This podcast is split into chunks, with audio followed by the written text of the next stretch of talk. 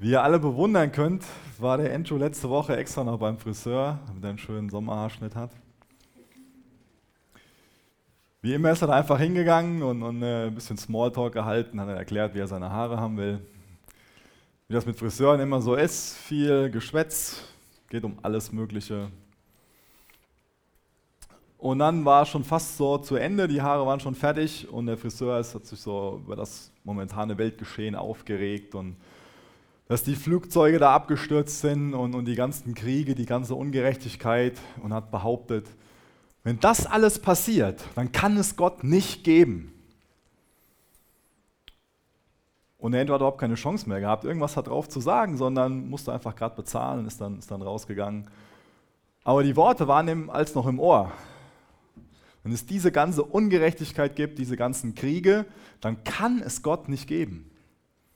Und dann kommt ihm ein Typ vorbei, Augenbrauen, so richtig fett und, und groß, die Haare verfilzt und, und der, der Bart so richtig schön ekliger, als ihr es euch vorstellen könnt. Und der Andrew guckt den an und auf einmal geht dem Licht an. Und er rennt zurück zu dem Friseur und sagt dem Friseur, es kann keine Friseure geben. Und sagt ihm dann der Friseur, sagt dann so, mich gibt's doch, ich stehe doch vor dir. Dann sagt der Andrew dem, ich habe da eben einen Typ gesehen, der hat einen Bart gehabt, total verfilzt, ganz üble Augenbrauen, die Haare eine ganz übel riechende, stinkende Matte, total ungepflegt. Es kann keine Friseure geben. Sagt der Friseur, klar, mich gibt's doch, du musst ihn nur mal zu mir hinschicken. Dann kann ich dem die Haare schneiden, dann kann ich dem seine Gesichtsbehaarung pflegen. Dann sagt der Andrew, schlau wie er ist, Wenn du nicht an Gott glaubst, dann muss ich auch nicht an Friseure glauben. Ja?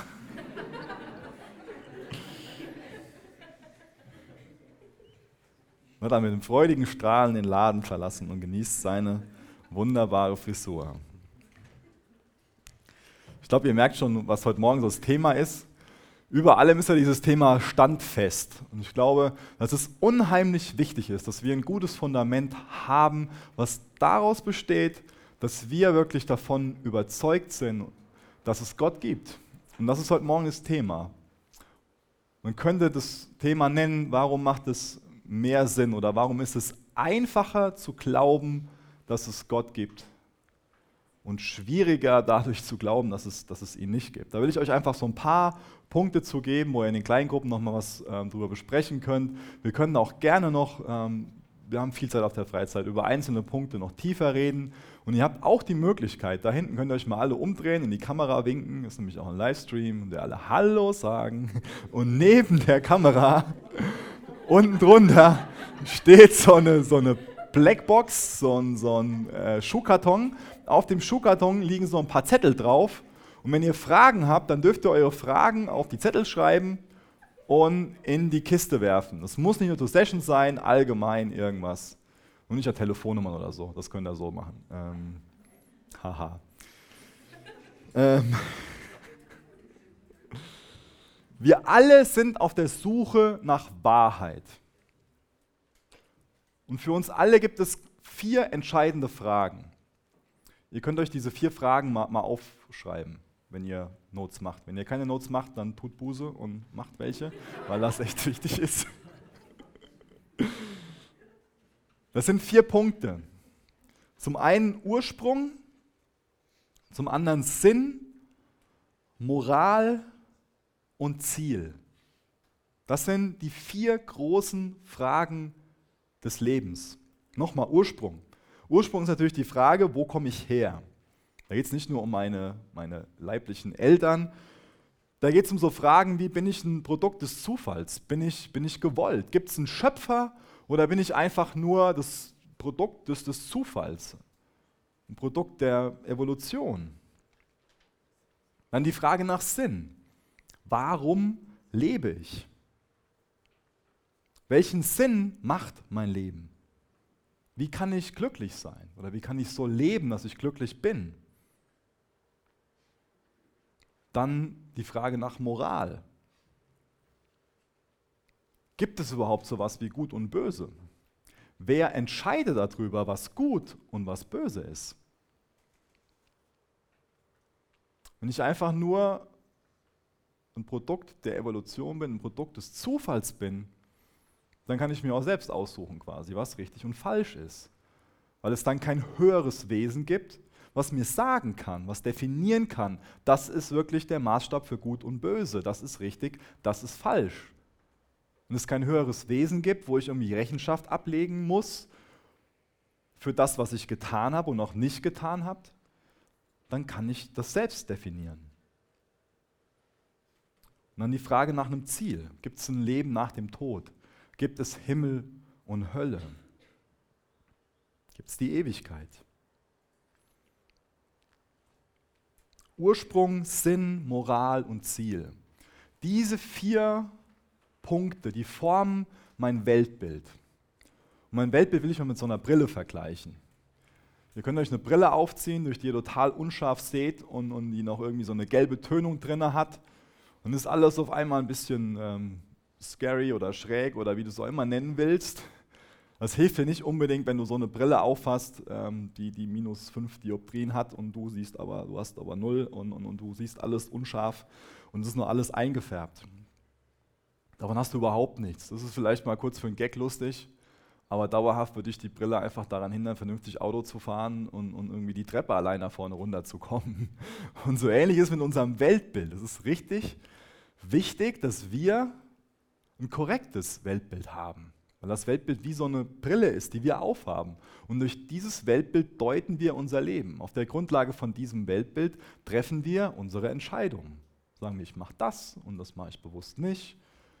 Ich habe das Ziel. Deswegen ist es wichtig, dass wir auf diese vier Fragen richtig gute Antworten haben. Weil die unser Weltbild formen, dadurch die Entscheidungen, die ganze Richtung von unserem Leben. Wenn unser Weltbild nicht der Wahrheit entspricht, dann wird uns das über kurz oder lang einfach in große Schwierigkeiten bringen. Deswegen wünsche ich mir, dass das diese Woche Wahrheit wird, dass wir alle standfester werden, dass wir ein besseres Weltbild, ein besseres Gottesbild bekommen. Ganz, ganz zentral. Und das Weltbild wird natürlich immens durch die Frage nach Gott bestimmt. Das habt ihr eben schon bei den vier Punkten bestimmt rausgehört. Wenn Gott in meinem Weltbild ist, dann, dann denke ich extrem anders, als wenn ich sage, Gott existiert nicht. Man kann das Weltbild von den ganzen Menschen, die auf der Welt leben, eigentlich in, in drei verschiedene Kategorien einteilen. Das reiße ich nur mal ganz kurz an. Und ich werde heute Morgen weniger predigen und mehr lehren. Ähm, deswegen ist es wichtig, dass ihr echt zuhört, aufnahmebereit seid. Also, es gibt drei verschiedene Weltbilder. Einmal den Atheismus, dann den Agnostizismus und den Theismus. Werde ich mal nacheinander ein bisschen erklären. Und ich denke, das ist einfacher, wenn ich das mit dieser Kiste mache. Diese Kiste steht stellvertretend fürs Universum. Äh, bisschen arg littisches Universum, aber da soll man dafür stehen. ähm, jetzt fangen wir an mit dem Atheismus. Der Atheismus sagt, das ist das Universum und in diesem Universum gibt es Materie, das kommt da rein, oder das besteht daraus, und Energie. Und Materie und Energie, das hat sich einfach im Laufe der Zeit zu dem entwickelt, was es heute ist. Dann gibt es die Agnostiker, die sagen, jawohl, soweit stimmen wir dem Ganzen überein.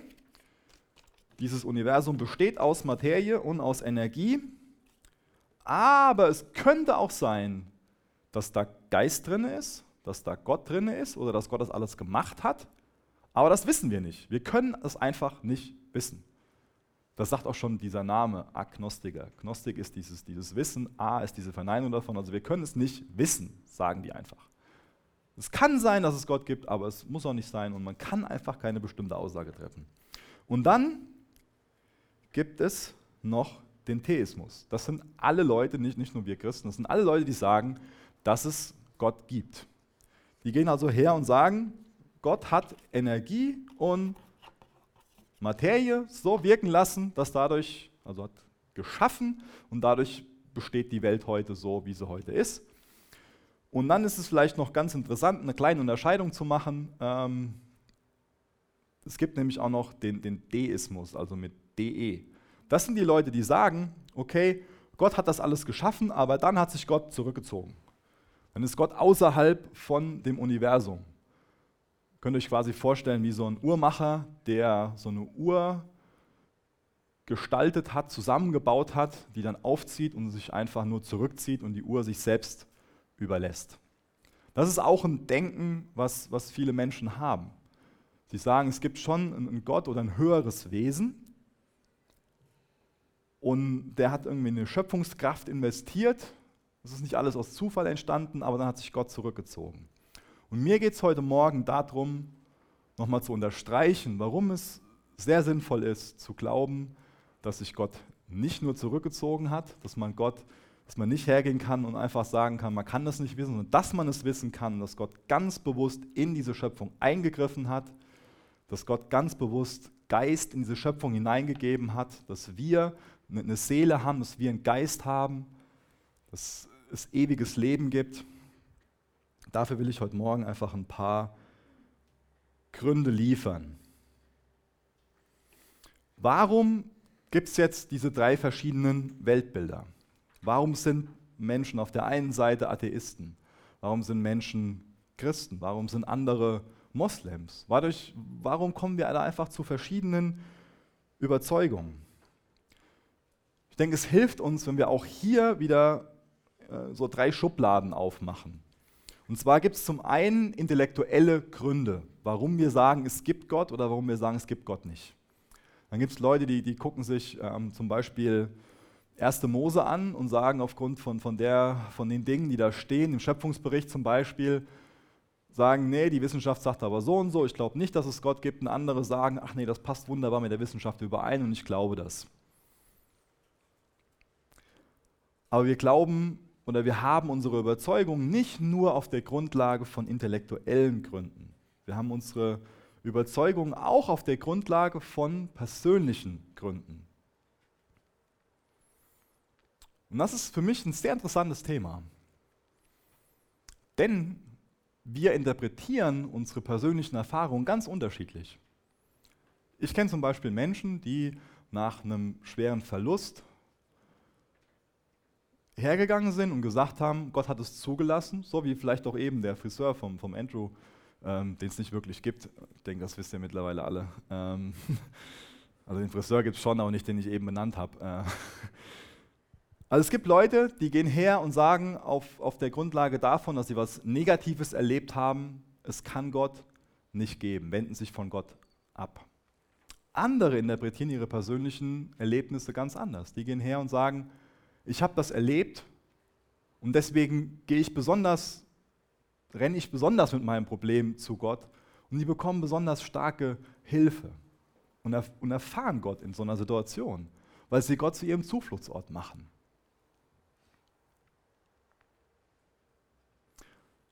Die dritte Kategorie, die dritte Schublade sind soziale Gründe. Natürlich prägt uns unser Umfeld unsere Eltern, wie wir aufwachsen, aber auch unsere Freunde in, in der Schule haben gerade natürlich während eurem Alter einen riesengroßen Einfluss. Und das finde ich interessant, über dieses Thema nachzudenken und sich mal selbst zu hinterfragen, okay, welche intellektuellen Gründe habe ich, welche persönlichen Gründe habe ich und welche sozialen Gründe habe ich für meinen Glauben. Und ich beschreibe das auch deswegen, weil wir keinen Evangelisationsworkshop am äh, Ende von der Freizeit haben und weil uns das, glaube ich, auch helfen kann, andere Menschen zu verstehen.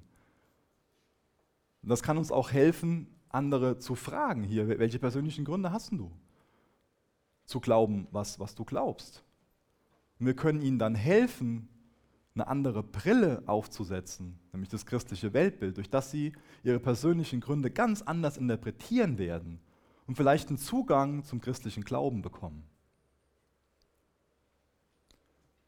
Deswegen ist es so wichtig, dass ihr nicht nur rein auf einer intellektuellen Ebene diskutiert. Ich werde euch gleich ein paar intellektuelle Gründe geben, an Gott zu glauben. Aber gebraucht es nicht so als, als Munition für die Kanone, mit der ihr in der Schule die Atheisten wegblasen könnt. Ja? Ja, wir, wir lachen jetzt so ein bisschen, aber ich glaube, in der Praxis ist es oft so. Dass wir selbst noch ein bisschen verunsichert sind in unserem Glauben und dem anderen nur sagen wollen, wie, wie doof er ist, weil wir uns angegriffen fühlen, persönlich, weil der andere auch gute Gründe hat. Und deswegen, ich will euch nicht irgendwie Munition geben, sondern ich will euch selbst dabei helfen, gute Überzeugungen zu haben, aber auch, dass ihr zu den Überzeugungen in einer guten, in einer liebevollen Art und Weise stehen könnt. Und dass ihr das den anderen erstmal so stehen lassen könnt und dann ähm, vielleicht auch mal ein bisschen zuhören könnt und was über diese drei verschiedenen Bereiche erfahrt. Und auf der Grundlage, dann könnt ihr die Person da abholen und einfach dann ein bisschen näher zum christlichen Glauben führen. Und das funktioniert meistens auf, auf drei Stufen. Ja. Zum einen gibt es da so eine erste Begegnung. Und wenn die erste Begegnung von einem Atheisten mit so einem Christen ist, wie ich das gerade beschrieben habe, so ein Christ, der nur meint so, ach, der andere hat einfach nur schlechte intellektuelle Gründe, ich habe gute und den blase ich jetzt weg, dann wird es dabei bleiben. Ja? Dann, dann wird er nicht irgendwie die nächste Stufe gehen. Aber wenn dann eine erste Begegnung ist mit einer Person, von der der Atheist respektiert wird, wo er sich geliebt fühlt, wo er sich ernst genommen fühlt, dann wird so eine Person nachdenklich. Dann fängt so eine Person an, was zu hinterfragen, nämlich, ach, das ist ja doch nicht so bescheuert, was die anderen da glauben. Und dann ist es vielleicht so, dass die Person anfängt und sie ist dann auf der nächsten Stufe, auf der nächsten Ebene, dass sie anfängt und auf der Suche ist. Dass eine Neugier geweckt ist. Und dass sie sich einfach gut mit dem christlichen Glauben auseinandersetzt, um herauszufinden, was da wirklich dran ist an diesem Messias aus Nazareth. Und als nächstes wird die Person lernen, dass es notwendig ist zu vertrauen. Wenn eine Person ihr Herz öffnet für, für Jesus, wird sie irgendwann anfangen zu, zu beten. Deswegen ist es oft einfach eine, eine, ganz wichtige Sache, wenn ihr in einem evangelistischen Gespräch seid, dass ihr der anderen Person sagt, hey, ähm, auch wenn du noch nicht glaubst, dass es Gott gibt, fang mal einfach an zu beten. Schütt mal Gott einfach dein, dein Herz aus. Sag Gott einfach, hey, auch wenn ich keinen Plan habe, ob das jetzt Sinn macht, was ich hier mache, auch wenn ich keine Ahnung davon habe, was ich hier mache. Fang mal einfach an und, und, und red mal einfach, als, als ob es Gott geben würde. Fang mal so ein bisschen an zu vertrauen und wart mal, was dann passieren wird. Und dann werden immer mehr Zweifel wachsen an dem, an dem Alten und durch das Vertrauen wird einfach Glauben wachsen. Und das ist auch so ein bisschen der Aufbau heute Morgen von der, von der Predigt, dass ich zum einen durch den riesengroßen Hauptteil jetzt erstmal erklären will, nicht an Gott zu glauben erfordert genauso viel Glauben, wie an Gott zu glauben. Als nächstes, man braucht mehr Glauben und nicht an Gott zu glauben, als an Gott zu glauben. Und dann werde ich im letzten Punkt ganz kurz darauf eingehen, wenn man bis zu einem gewissen Punkt Gott begründen kann, dann kommt man an einen Punkt, an dem man erkennt, dass es persönlichen Einsatz und Hingabe erfordert, Gott kennenzulernen um die Gewissheit zu bekommen, dass Gott existiert. Also es erfordert persönlichen Einsatz, persönliche Hingabe, um Gott kennenzulernen und um die Gewissheit zu bekommen, dass er existiert.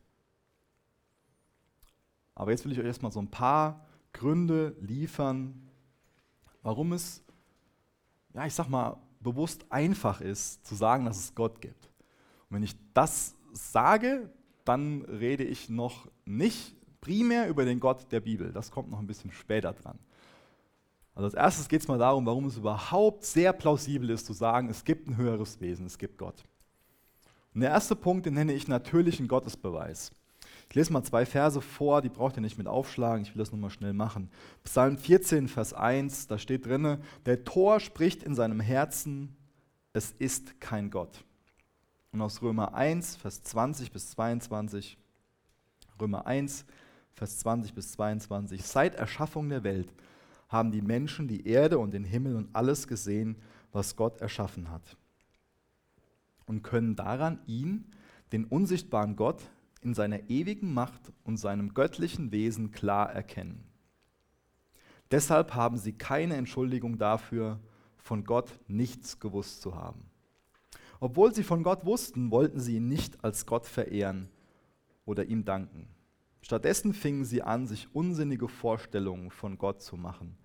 Und ihr Verstand verfinsterte sich und wurde verwirrt. Sie behaupteten weise zu sein und wurden dabei zu Narren. Was der Autor, was, der Paulus, was der Autor von dem Römerbrief hier behauptet, was Paulus behauptet, ist einfach, dass er hergeht und sagt, wenn du dich umguckst, wenn du die Schöpfung anguckst, dann ist die Schöpfung ein Indiz für einen Schöpfer. Denn gerade hier, wenn wir hier aus dem Fenster rausgucken, dann, dann ist das einfach erstaunlich.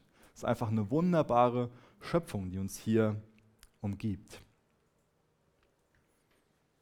Wenn du dir ein Gemälde ansiehst, was beweist dir dann, dass es auch einen Maler gibt, der das Gemälde erschaffen hat? Auch wenn du den, den, den Maler von dem Gemälde nicht kennst, ist es für dich klar, dass es da jemanden geben muss, der da einen Pinsel genommen hat und, und Farben angerührt hat und dann nach und nach dieses Kunstwerk geschaffen hat. Die Existenz des Universums ist ein Indiz für die Existenz Gottes. Die Evolutionstheorie, die geht nur her und sagt, das ist das Universum, Materie und Energie, das ist einfach so lange zusammengewirkt durch 100.000 Zufälle und dann ist das Wunderbare entstanden.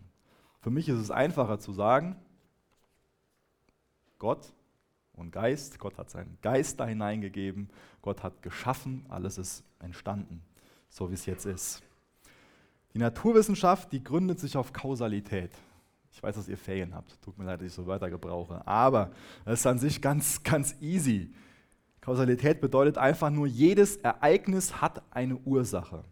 Jedes Ereignis hat eine Ursache. Das heißt, Dinge geschehen nicht einfach so.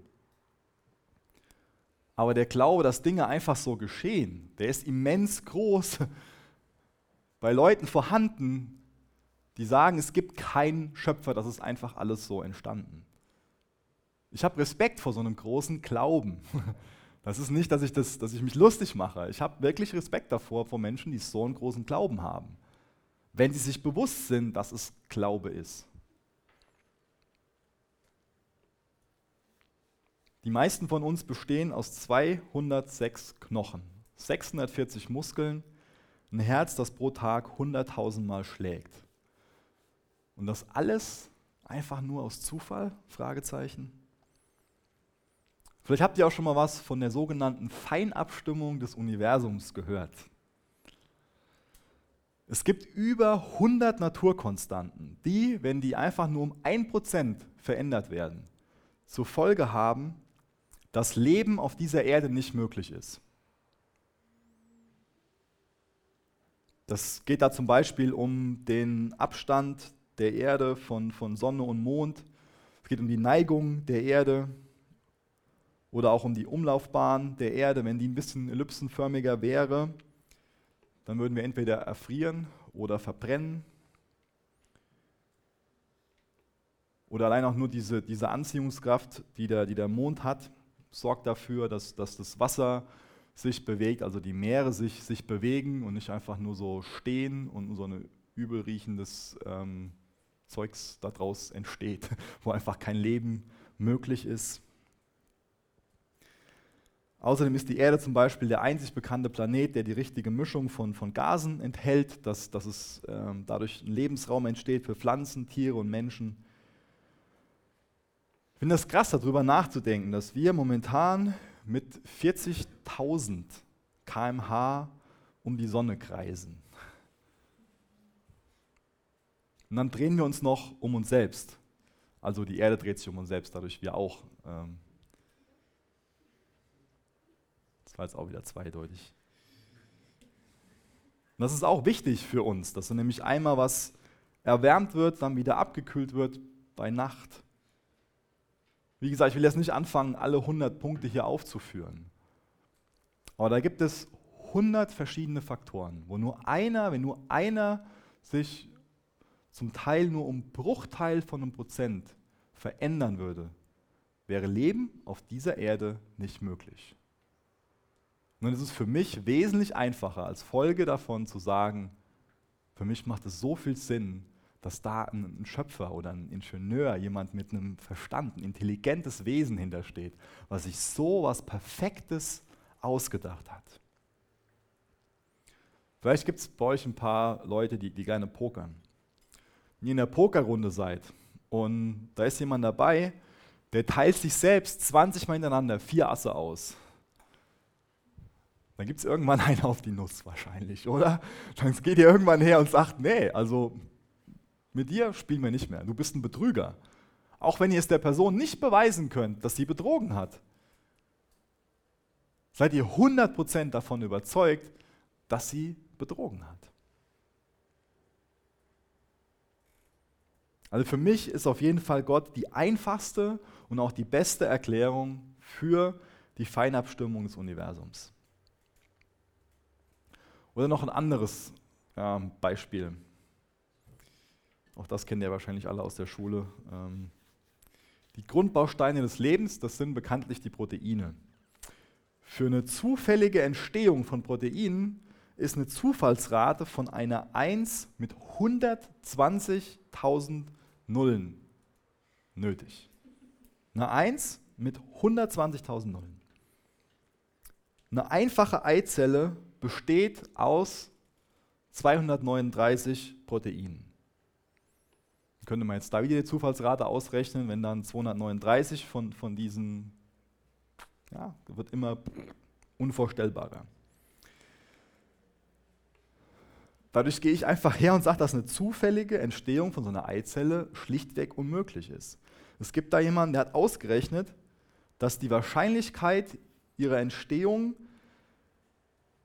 ähm, der, oh, also die Wahrscheinlichkeit entspricht der Entstehung einer vollständig funktionierenden Boeing 747 aus einem Dorf, ähm, über das eine Lawine hinweggegangen ist. Wie die Person das ausgerechnet hat, keine Ahnung. Aber ich fand es äh, interessant, dass sich jemand die Mühe gemacht hat. Also, die Entstehung von einem einzigen Enzymmolekül besitzt eine Wahrscheinlichkeit von 10 hoch 130. Aber das gesamte All enthält nur 10 hoch 80 Atome. Ich merke schon, ihr liebt Zahlen.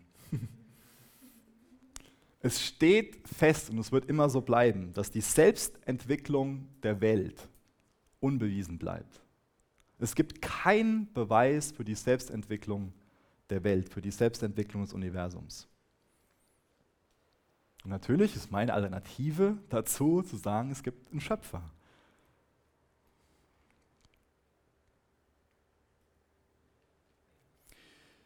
Ich überspringe mal ein paar Sachen.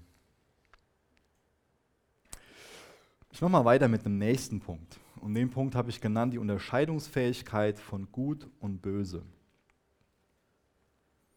Warum ist die Entscheidungsfähigkeit von Gut und Böse ein Indiz von einem Schöpfer? Ich lese mal Römer 2 vor, Römer 2, Vers 14 bis 15. Wenn sogar Menschen, die Gottes geschriebenes Gesetz nicht haben, unbewusst so handeln, wie es das Gesetz vorschreibt, so beweist das, dass sie in ihren Herzen Recht von Unrecht unterscheiden können. Durch ihr Verhalten zeigen sie, dass Gottes Gesetz in ihr Herz geschrieben ist, denn ihr eigenes Gewissen und ihre Gedanken klagen sie entweder an oder bestätigen sie, das Richtige zu tun. Wir alle haben sowas wie ein Gewissen. Unser Gewissen können wir natürlich abstumpfen lassen. Das, das wisst ihr alle. Ihr macht irgendwas, wo ihr eigentlich von wisst, dass es falsch ist. Nachdem ihr es getan habt, ist das nächste Mal ein bisschen leichter. Das nächste Mal ist wieder ein bisschen leichter. Aber wir haben vom Grundsatz her einfach was in uns, wo wir Gut und Böse unterscheiden. Und unbestritten, das wird auch durch unser Umfeld und durch uns selbst beeinflusst. Aber Paulus erklärt hier, dass unser Gewissen ein Beweis dafür ist, dass es einen Schöpfer gibt. Warum? Selbst ein Dieb spürt Unrecht, wenn er selbst bestohlen wird. Macht das mal. Viele Diebe werden euch erklären, dass das, was sie tun, für sie vollkommen okay ist. Aber wenn ihr ihnen selbst was wegnehmt, wird das Heulen ziemlich groß sein. Und daher gibt es ein universelles Verständnis davon, dass zu stehlen zum Beispiel falsch ist. Oder es gibt auch ein universelles Verständnis davon, dass es falsch ist, jemanden einfach nur aus, aus Freude umzubringen. Das ist in allen Kulturen so. Mord aus, aus Freude am Morden ist in allen Kulturen verpönt. Das heißt, wir können gewisse Punkte sehen, wo wir Menschen universell einfach das gleiche Gespür für Gut und Böse haben. Wenn wir jetzt aber nur das Ergebnis von Evolution sind, heißt, wenn sich nur die, die, ähm, ja, die besseren, die besser entwickelten durchsetzen, woher stammt dann unser Sinn für Gerechtigkeit? Woher bekommen wir ein Pflichtbewusstsein, Mitgefühl? Woher können wir lieben? Dann wäre es doch an sich besser, wenn wir diejenigen ausrotten, die schwächer sind? Warum kümmern sich Menschen dann, wenn sie nur ein Produkt des Zufalls sind und es eigentlich nur darum geht, durch Evolution sich weiterzuentwickeln, um Schwache, um, um Hilflose?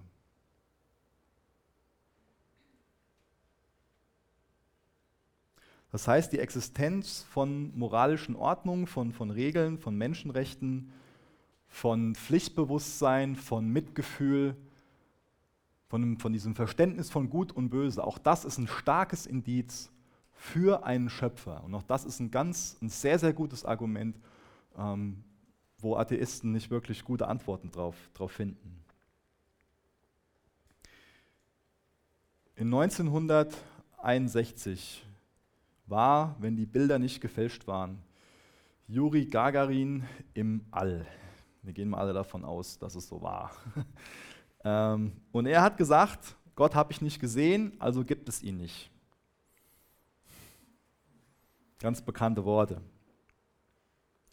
Der einzige Weg für uns, wie wir Gott kennenlernen können, ist, wenn er sich in der Schöpfung zeigt, wie ich eben erklärt habe, oder wenn er irgendwas in die Schöpfung hineinschickt. Und ich denke, da müssen jetzt viele von euch an Jesus denken oder an die Bibel. Und das sind für mich die nächsten beiden Punkte, warum es sehr sinnvoll ist, an Gott zu glauben. Denn Gott hat uns seinen Sohn gesandt und er hat uns sein Wort gegeben. Und ich fange mit der Bibel an. Die Bibel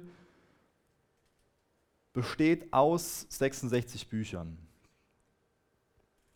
Sind im Zeitraum von mehr als 1500 Jahren geschrieben worden. Von mindestens 40 Autoren auf drei verschiedenen Kontinenten. Und die hatten ganz verschiedene Hintergründe. Waren zum Teil sehr gebildet, meistens eher, eher ungebildet, ganz verschiedene Berufe. Und trotzdem erleben wir, dass Gottes Wort eine erstaunliche Einheit darstellt. So etwas gibt es in der Literatur sonst nirgendwo, dass ein Buch so einen Hintergrund hat, trotzdem so eine Einheit darstellt. Noch das ist eine Sache, die ich euch echt empfehlen will, wenn ihr selbst noch keine persönliche Beziehung zu Jesus habt. Lest die Bibel. Fangt mal an damit, dass, ich, dass ihr euch darauf einlasst. Wenn ihr mit jemandem redet, der sagt, ich glaube nicht, dass es Gott gibt, dann, dann schenkt dem Neues Testament. Gebt das Geld dafür aus, dass ihr ihm irgendwie eine schöne Bibel kauft. Gebt der Person die Bibel und sagt der Person, les die Bibel. Gottes Wort wird für sich sprechen. Jeder, der einigermaßen unvoreingenommen an die Bibel drangeht, wird es erleben, dass die Bibel ein ganz starkes Indiz dafür ist, dass es einen Schöpfer gibt. In Johannes 20, Vers 31 steht, dies aber, ähm, diese aber wurden aufgeschrieben, damit ihr glaubt, dass Jesus der Christus ist, der Sohn Gottes, und damit ihr durch den Glauben an ihn, seinen Namen, das ewige Leben habt. Die Dinge, die in der Bibel stehen, die wurden aufgeschrieben, damit wir glauben, dass Jesus unser Erlöser ist, dass er der Sohn Gottes ist und dass wir dadurch ewiges Leben bekommen. Oder 2 Timotheus 3, Vers 16. Die ganze Schrift ist von Gottes Geist eingegeben und kann uns lehren, was wahr, was wahr ist und uns erkennen lassen, wo Schuld in unserem Leben ist. Sie weist uns zurecht und erzieht uns dazu, Gottes Willen zu tun. Wenn wir anfangen, Gottes Wort zu lesen, dann wird uns immer mehr bewusst, dass Gott existiert, uns immer mehr bewusst, was er für Eigenschaften hat, dass er gut ist, dass er Interesse an dir hat, dass er Respekt vor dir hat, dass er gute Gedanken für dich hat. Und dir wird bewusst, was der Wille von, von diesem Gott ist.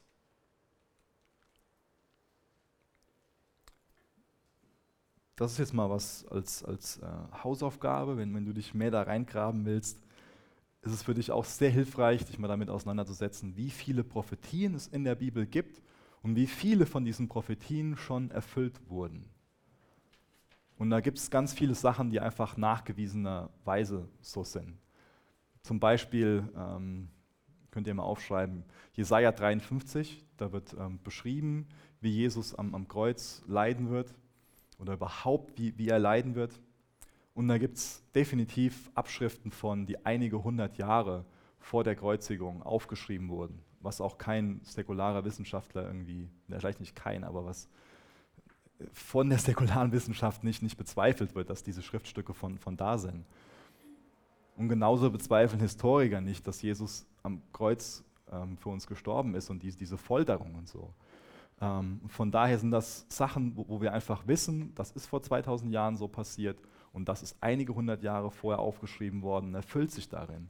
Und genauso gibt es ganz viele andere Prophetien, zum Beispiel über zerstörte Städte ähm, und auch in der Art und Weise, wie die zerstört sind und so. Das ist, gibt, das ist ein eigenes Thema für sich, ähm, wo, wo, es echt ähm, wahnsinnig interessante Zusammenhänge gibt, die einen einfach nur staunen lassen und natürlich auch eine, auch eine Person in Staunen versetzen, die eigentlich sehr kritisch der Bibel gegenübersteht. Aber als nächstes, um den Punkt mal abzuschließen, äh, will ich noch mal ganz kurz auf, auf Jesus selbst eingehen, der auf diese Welt gekommen ist. Ich lese mal Hebräer 1, Vers 1 bis 2 vor. Vor langer Zeit hat Gott oft und auf verschiedene Weise durch die Propheten zu unseren Vorfahren gesprochen. Doch in diesen letzten Tagen sprach er durch seinen Sohn zu uns. Durch ihn hat er das ganze Universum und alles, was darin ist, geschaffen. Und er hat ihn zum Erben über alles eingesetzt. Noch ein Vers aus Johannes 14, Vers 9. Wer mich gesehen hat, hat den Vater gesehen. Warum verlangst du noch, ihn zu sehen? Johannes 14, Vers 9. Wer mich gesehen hat, der hat den Vater gesehen. Jesus hat von sich selbst nicht nur behauptet, dass er Gott ist, sondern er hat auch viele Dinge getan, die man nur tun kann, wenn man Gott ist. Was er zum Beispiel gemacht hat, war, ich denke, das wisst ihr alle, dass er Blinde wieder sehend gemacht hat, dass er ganz viele ähm, Krankheiten geheilt hat, so Gehbehinderte, unzählige andere Krankheiten, dass er Tote wieder neues Leben gegeben hat, dass er auf dem Wasser gelaufen ist, dass er selbst ein sündloses Leben gelebt hat, dass er nach drei Tagen wieder selbst von den Toten auferstanden ist und dass er vor den Augen von seinen Jüngern in den Himmel auferstanden ist. Das sind sehr viele Punkte, die dafür sprechen, dass er Gott ist. Und natürlich gibt es jetzt Skeptiker, die sagen, ja, du begründest jetzt, dass Jesus Gott ist, auf Grundlage von der Bibel. Und damit lässt sich das auch irgendwie wegdiskutieren, dass man jetzt irgendwie sagen könnte, ja, das ist alles nicht so gewesen und das und das. Aber versucht mir mal in meiner Argumentation ein bisschen weiter zu folgen.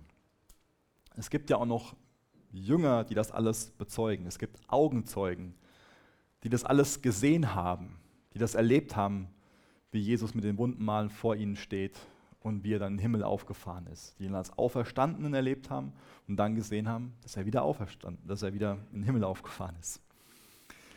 Und die, und von denen ist es sehr, sehr gut belegt, wie sie selbst gestorben sind, unter welchen Bedingungen. Zum Beispiel war es so, dass der Matthäus in Äthiopien mit einer Axt erschlagen wurde. Markus wurde in Alexandrien, das ist im Norden Ägyptens, durch die Stadt geschliffen. An den Folgen davon ist er verstorben.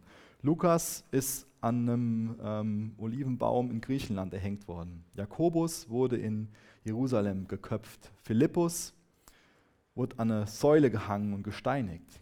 Bartholomäus wurde bei lebendigem Leib die Haut abgezogen. Judas wurde mit Pfeilen erschossen. Andreas wurde an Kreuz gebunden und dem Tod überlassen. Paulus wurde nach vielen Leiden und Verfolgungen in Rom enthauptet. Der Thomas wurde in Südostindien von der Lanze durchbohrt. Petrus wurde mit dem Kopf nach unten in Rom gekreuzigt. Warum erwähne ich das? Die alle sind gestorben oder sind für ihren Glauben, für ihre Behauptung, dass das, was ich eben aufgezählt habe über Jesus, ermordet worden. Und jetzt frage ich einfach nur ganz simpel, stirbt jemand für eine Lüge? Und du hast recht, ja, es sterben viele Menschen für eine Lüge. Zum Beispiel ein extremer Moslem, der sich als Selbstmordattentäter ähm, irgendwie mit einer Bombe umschnallt und in irgendein Café geht. Der stirbt für eine Lüge, ja. Aber er weiß nicht, dass es eine Lüge ist. Und die Jünger waren Augenzeugen. Die wussten, was wirklich passiert ist. Die haben sich das mit angesehen. Und wenn das alles von Jesus eine Lüge gewesen wäre, nur eine Show gewesen wäre, hätten sie das gewusst. Und für diese Lüge wären sie nicht gestorben. Die Lüge hätte sich vielleicht noch hier und da ein bisschen weiter verbreitet.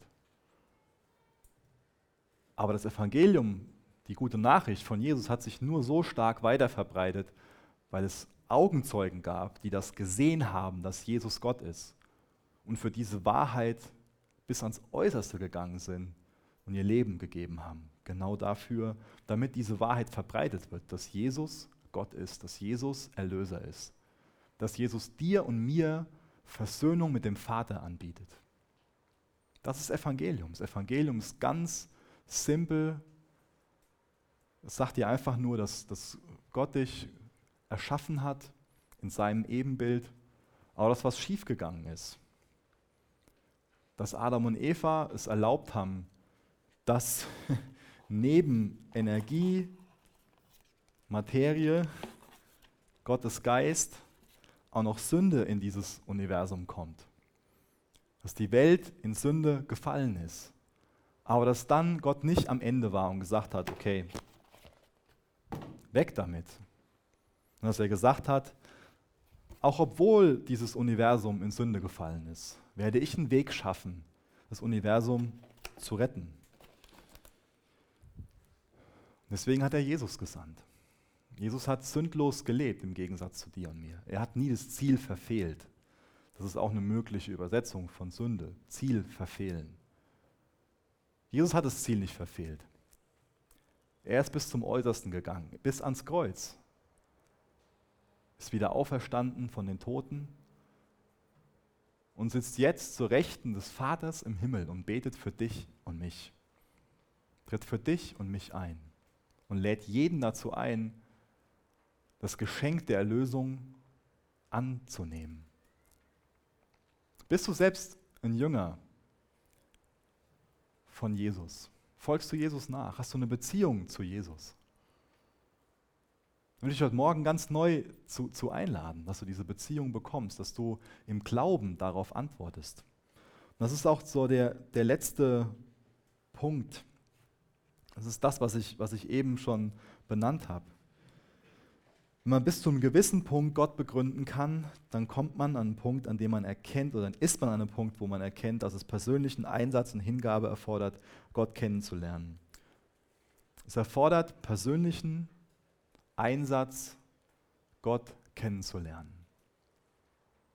Und da wirst du auf der Freizeit noch viel Zeit für haben. Du wirst noch viel Gelegenheit dafür haben, Gott kennenzulernen. Ich will dich dazu einladen, diesen Gott besser kennenzulernen. Dich dazu einladen, dieses, dieses Geschenk, dieses kostenlose Geschenk, was wir annehmen können, anzunehmen. Erlösung ist kostenlos. Jesus hat den Weg bereitet. Alles, was du tun musst, ist zu sagen, okay, ich glaube, dass Jesus das für mich getan hat. Und darauf will ich vertrauen. Jesus, ich danke dir dafür, dass du diese Welt nicht einfach nur der Sünde überlassen hast, sondern dass du einen Weg bereitet hast, in diese Welt hineingekommen bist und dass du für uns am Kreuz gestorben bist. Dafür sind wir dir dankbar, Herr. Jesus macht, dass wir von dieser Liebe, von dieser extremen Liebe, die wir darin sehen, einfach weitersagen wollen, Herr. Rüste du uns auch auf dieser Freizeit dazu aus, dass wir selbst standfester im Glauben werden und dadurch auch zu Personen werden, die das, die das weitersagen, da wo wir sind, in der Schule, Ausbildung, im Job, in unseren Familien, Herr. Mach du uns stark hier auf dieser Zeit. Wir geben dir diese Zeit und wollen dich bitten, dass du durch deinen Geist einfach wirkst, uns standfester machst. Und lass uns auch in der Freude an dir wachsen. Segne jetzt die Gemeinschaft in den Kleingruppen. Bitte sorg du für, für gute Gespräche, für Offenheit und, und Vertrauen. Und ähm, regier du einfach auf dieser Freizeit. Bewahr du uns, geh vor uns her in Jesu Namen.